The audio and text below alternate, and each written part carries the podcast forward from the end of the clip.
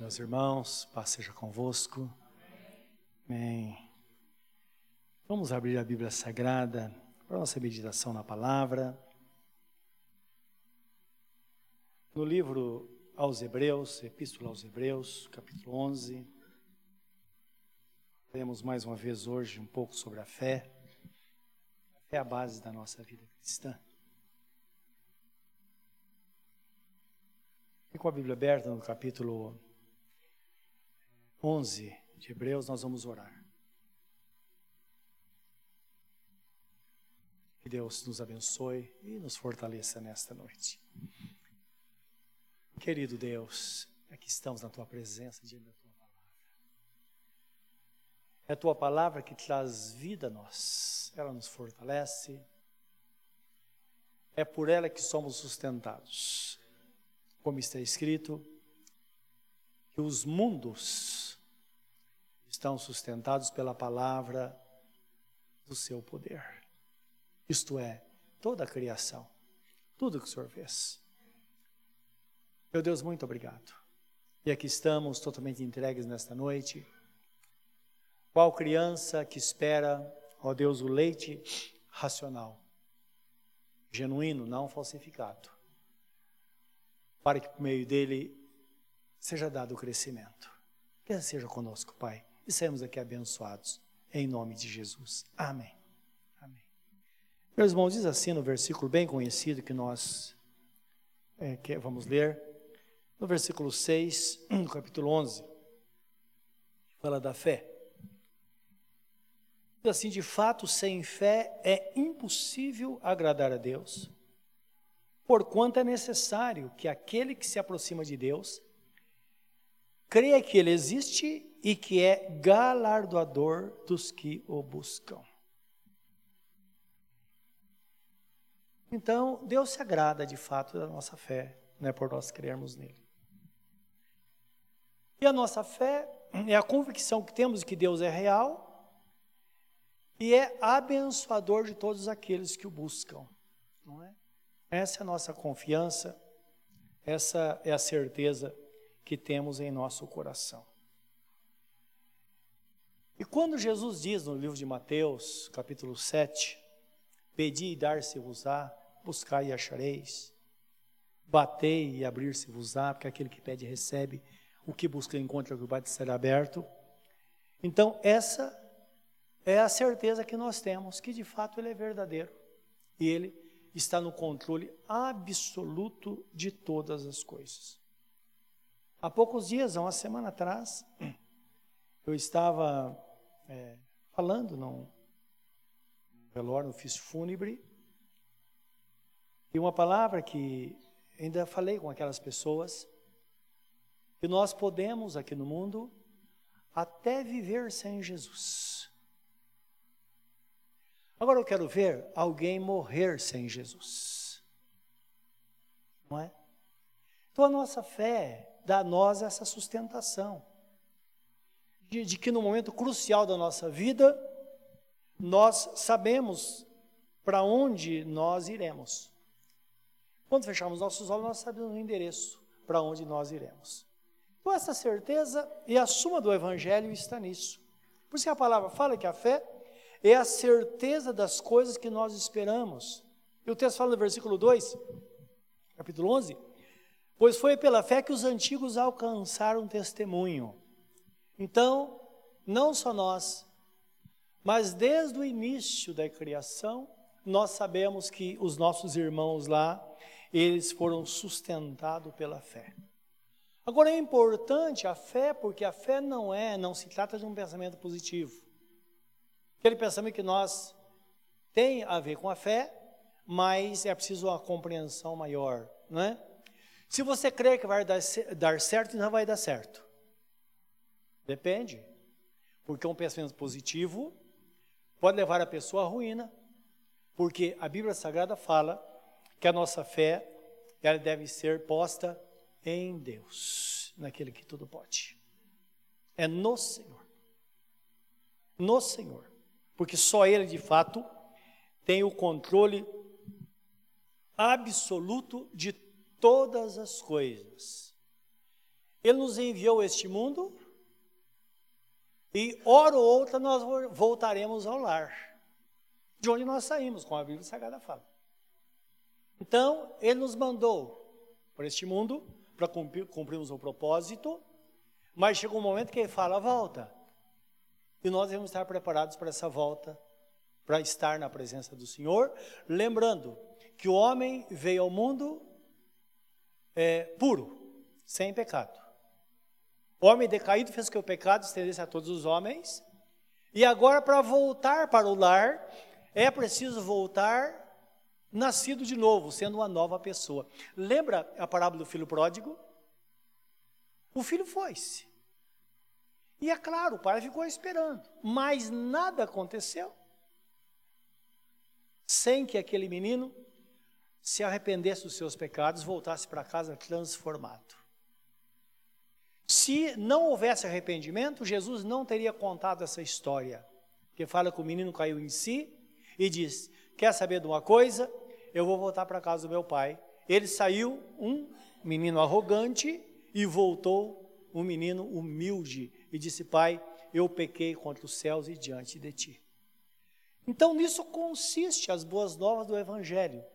É Deus transformando pessoas para que essas pessoas possam voltar ao lar transformando filhos pródigos, para que esses filhos voltem aos braços do Pai, como a história de Jesus lá no livro de Lucas, capítulo 15, me parece. Então, a fé faz isso.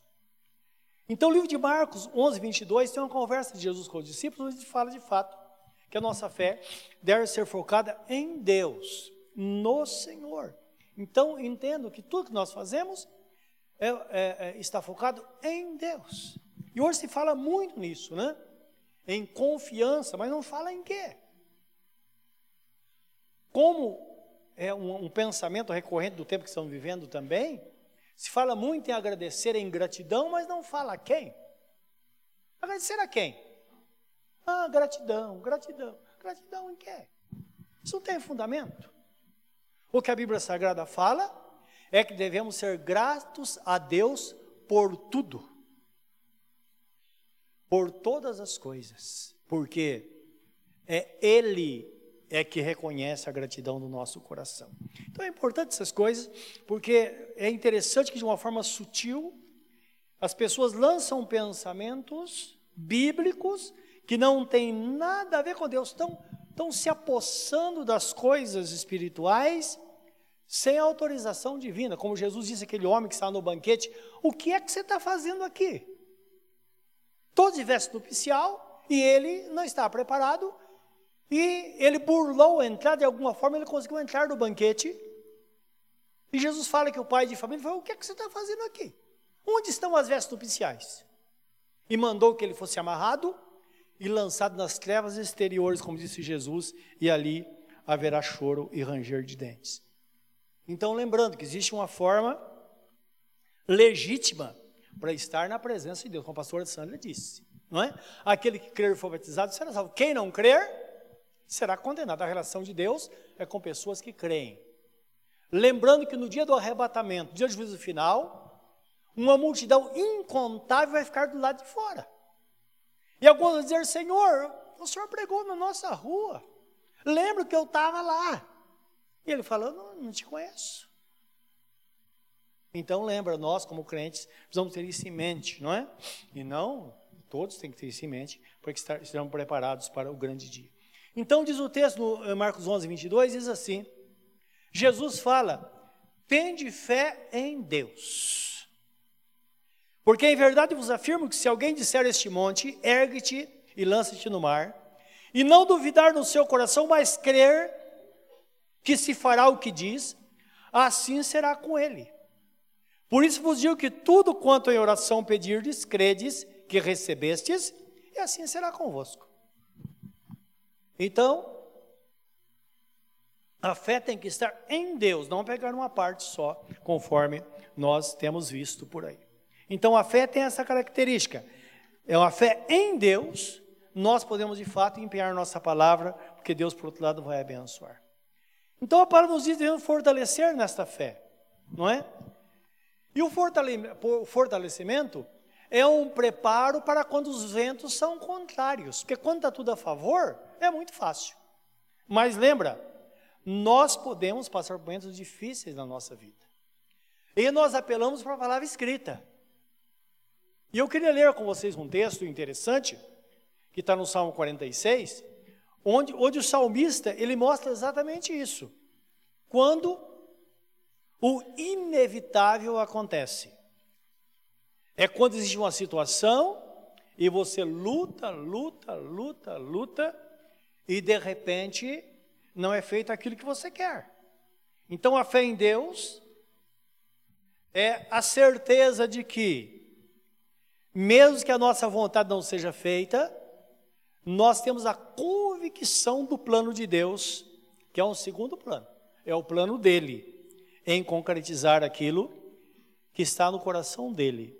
E nós sabemos que tudo que Deus faz é bem feito. Em se tratando de momentos difíceis, momentos que estamos vivendo agora, a partir do nosso irmão Carlos, particularmente fiquei sem chão, a gente, a gente fica desconcertado de saber o que fazer, mas nós confiamos em Deus. Porque está escrito num dos salmos que é custoso para Deus a partida dos seus filhos. Para nós também é muito custoso, é muito difícil. Mas, aí nós paramos para pensar, nós continuamos nessa luta. Imagine ele na presença de Deus. Quando ele chegou lá, não é? O Carlão chegando e entrando com toda aquela pompa dele que ele sempre teve, não é? Na presença de Deus. A recepção que ele, esteve, que ele teve lá. E nós estamos aqui nessa luta ainda. Não é verdade? Meus irmãos, todos nós vamos passar por isso. E todos nós precisamos estar preparados. E ele estava preparado. Porque, de fato, ele entregou-se a Jesus e serviu a Deus com toda a seriedade do seu coração durante o tempo que esteve aqui na terra. Não é? um rapaz solteiro, 45 anos de idade, ele poderia fazer, não, vamos ser feliz, vamos gozar a vida. Mas não, ele dedicou a vida dele a Deus, somente a Deus. Então, isso tem que ter algum valor. Então o texto fala: Deus é o nosso refúgio e fortaleza, socorro bem presente das tribulações. Portanto, não temeremos, ainda que a terra se transtorne e os montes se abalem no meio dos mares. Quando tudo é sacudido. Ainda que as águas tumultuem e espumem, e na sua fúria os montes se estremeçam. Aí uma palavra de louvor. Há um rio cujas correntes alegram a cidade de Deus santuário das moradas do Altíssimo. Deus está no meio dela, jamais será abalada. Deus ajudará desde antemanhã. Bramam nações, reinos se abalam, ele faz ouvir a sua voz e a terra se dissolve. O Senhor dos exércitos está conosco, o Deus de Jacó é o nosso refúgio. refúgio. Vinde contemplar as obras do Senhor que assolações efetuou na terra. Ele põe termos à água até os confins do mundo, quebra o arco e despedaça a lança, queima os carros no fogo. Aquietai-vos e sabei que eu sou Deus. Sou exaltado entre as nações, sou exaltado na terra. O Senhor dos exércitos está conosco, o Deus de Jacó é o nosso refúgio. O texto mostra que ele tem controle absoluto de todas as coisas. Então, essa palavra é a palavra dita pelo profeta. Vemos ora o profeta falando e ora Deus falando, confirmando aquilo que de fato o profeta está tentando transmitir. Que Deus tem o controle de tudo, às vezes nós perdemos o chão, às vezes parece que tudo está de cabeça para baixo, mas Deus tem o controle absoluto de todas as coisas. Ele é o Senhor, Ele é o Deus grande e santo ele é um Deus que realmente cuida de nós. É o Deus a quem nós servimos de fato.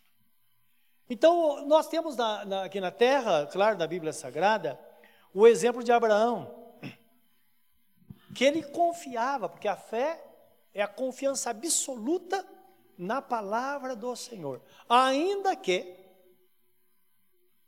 qualquer coisa aconteça. É a confiança absoluta. E a palavra fala no livro de, de Romanos, capítulo 4, desde o 16 ao 21. Então, fala que Abraão, ele estava certíssimo de que o que Deus tinha prometido também era poderoso para fazer. Deus é fiel. E Abraão tinha uma promessa clara. E ele realmente podia confiar. Tanto que ele confiou no Senhor, que mais tarde, quando Isaac foi oferecido em sacrifício, a pedido de Deus, Abraão não questionou. E nem pediu que Deus o livrasse daquela situação.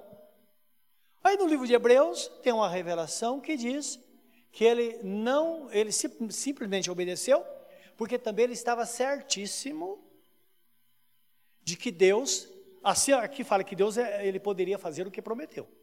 E lá diz que Deus, ele estava tão certo na promessa, Deus falou: olha, agora oferece seu filho em sacrifício, mata ele, queima. Ele ia fazer tudo isso. Porque ele estava com certeza, tinha certeza absoluta que Deus diz: em Isaac será cumprida a minha promessa. Então, o texto fala que ele tinha certeza que da cinza Isaac ia se levantar de novo. Dá para entender isso? Então, crer até as últimas consequências. Se não aconteceu antes, vai acontecer depois. É assim.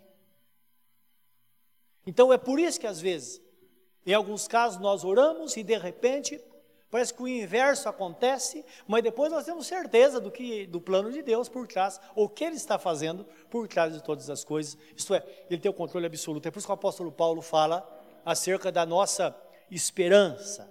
Ele diz assim: se eu esperar em Cristo somente nesta vida, eu serei mais, o mais infeliz dentre os homens. Em outra tradução fala: Eu seria o mais miserável dentre os homens se eu esperasse em Cristo somente nessa vida. Então lembra, enquanto nós estamos caminhando aqui, existe outro plano por trás de tudo isso, que em Deus nada se perde, né? Todas as coisas de fato são conduzidos ou são levadas a termo de acordo com sua santa e bendita vontade. Então o livro de Hebreus fala assim, a, a, a despeito, a, ou a respeito disso, não é? E apesar das tribulações, dificuldades que nós enfrentamos, o mesmo livro de Hebreus 10, 35 e 36 diz assim: Portanto, não abandoneis a vossa confiança, pois nela há grande e avultado galardão, ou um grandioso galardão. Há uma recompensa, vale a pena confiar e manter-se confiando em Deus. E no versículo 30, 36 diz assim: E também em verdade vos afirmo que necessitais de paciência ou perseverança, a fim de que, havendo, havendo feito a vontade de Deus, possais então alcançar a promessa. E é incrível, é interessante isso, porque todas as pessoas que nós conhecemos, irmãos, de todas as idades que partiram para o Senhor nesta fé, todos eles, em algum momento da vida, eles disseram, isso já chegando ao fim, eu estou preparado para viver e estou preparado para morrer. Sim, essa é a condição do crente, não é? Tem que estar preparado de fato para todas as coisas. E quando nós nos mantemos firmes no Senhor, então a promessa de Deus de fato se cumpre na nossa vida. Isso mostra que de fato Deus se agrada da nossa fé. Ele fica feliz quando nós cremos nele. Por isso que não podemos desistir nessa jornada, não é? É preciso prosseguir, prosseguir até o fim, estar na presença do Senhor, orar. Porque enquanto nós estamos orando, nós estamos sendo edificados na fé, fortalecidos na fé.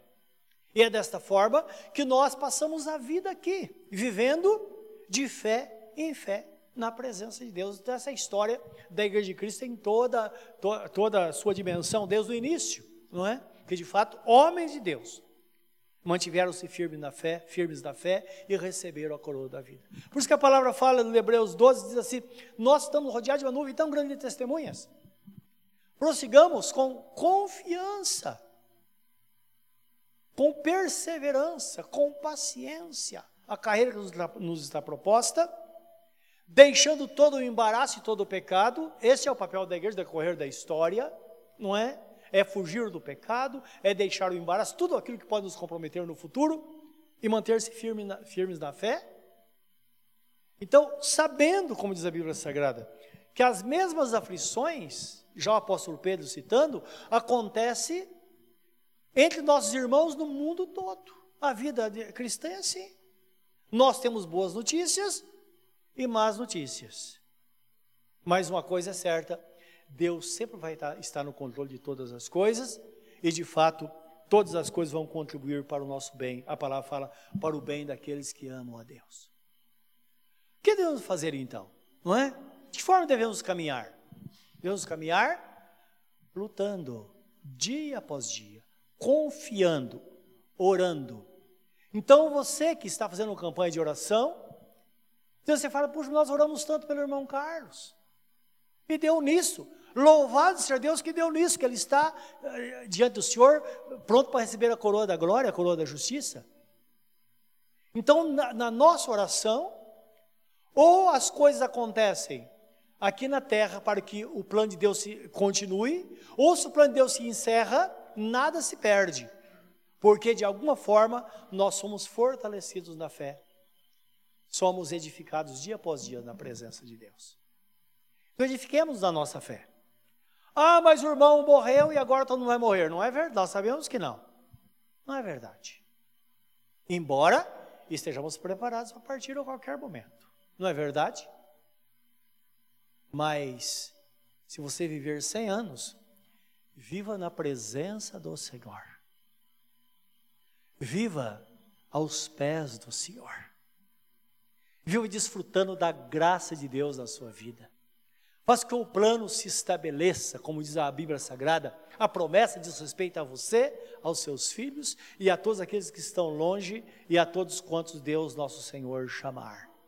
Então é uma jornada de preparação para a eternidade, mas também é uma jornada onde dia a dia as nossas necessidades são supridas, Deus nos abençoa, Ele nos dá saúde, Ele dá o, sofrimento, o suprimento, Ele dá a direção, Ele nos sustenta, para que o plano dele se cumpra de fato na nossa vida. Uma coisa é certa: quem está no caminho não vai partir antes do tempo, é o tempo de Deus.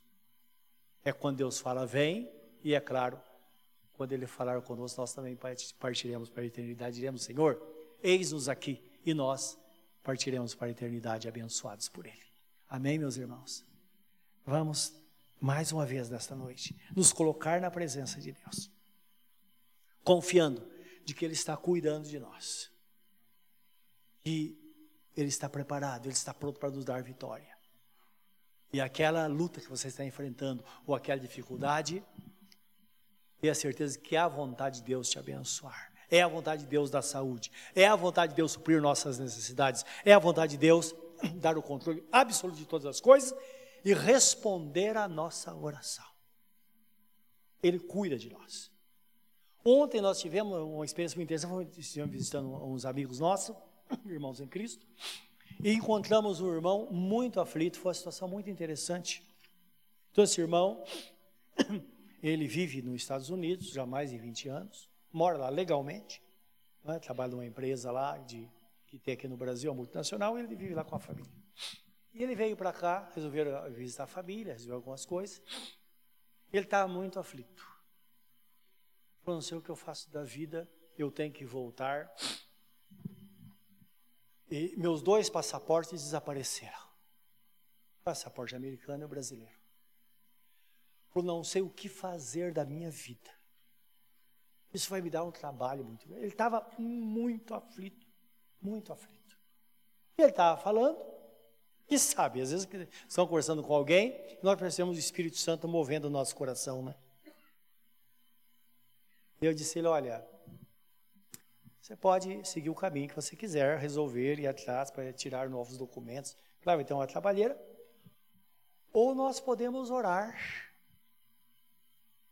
Porque o Espírito Santo sabe onde está esse documento. Pode estar em qualquer lugar. Nós não sabemos, mas ele sabe. E o que acontece quando nós orarmos? O Espírito Santo vai trabalhar na sua mente e de alguma forma você vai chegar onde esse documento está. Talvez você nem imagina agora, mas ele vai fazer isso. Ele ficou muito animado. E nós, na mesma hora, oramos, tá bom. Hoje ele mandou um recado. Foi um milagre de Deus. Ele não encontrou os documentos. Ele disse exatamente como nós conversamos ontem aconteceu. Sim. Quando você está falando com ele, eu tinha certeza absoluta que isso ia acontecer. É claro, é óbvio. É óbvio que Deus faz. Não é verdade? É uma questão lógica. Eu posso me entregar à, à ansiedade, ao desespero, ou eu posso parar, refrescar minha mente, falar: Senhor, onde está? De alguma forma, não importa o que vai acontecer. Isso não importa a situação. Como uma das irmãs, algum tempo atrás, ela entrou em contato comigo e disse: Olha, eu estava, não sei onde, eu fui do Rio de Janeiro, perdi um celular lá, não sei se roubaram, desapareceu, não sei se foi lá, não sei se foi no ônibus, não sei onde. Eu falei a mesma coisa. Deus sabe onde ele está. De alguma forma, Deus vai trazer a sua mão. Aí no outro dia alguém liga e disse: Olha, eu estava, não sei, andando na rua, no ônibus, encontrei esse celular e vasculhando, encontrei seu número. E estou mandando por Sedex para você, uma pessoa do Rio de Janeiro. Deus faz. Deus faz, irmãos. Ele cuida.